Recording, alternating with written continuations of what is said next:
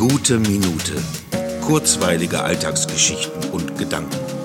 Mein Name ist Matthias Hecht und jetzt geht's auch schon los.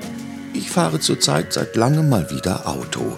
Das bringt ein paar Vorteile mit sich, aber auch einige Nachteile. Der markanteste Nachteil ist, dass ich in einer Straße wohne, wo man einen Parkschein ziehen muss. Da ich absolut vermeiden möchte, ein Knöllchen zu bekommen, füllt sich das Auto so langsam mit abgelaufenen Parkschein. Das Ganze führt dazu, dass ich einen völlig neuen Eindruck von der Dauer einer Stunde bekomme. Sie geht viel schneller um. Kaum habe ich den Parkschein gezogen und bin wieder in der Wohnung, um mir einen Cappuccino zu machen, schaffe ich es kaum, ihn in Ruhe auszutrinken, ohne die erlaubte Parkdauer erneut zu erneuern.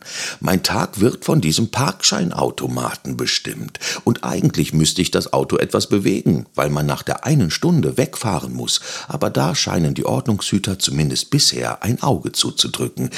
Oh, sorry, ich muss mal gerade nachwerfen.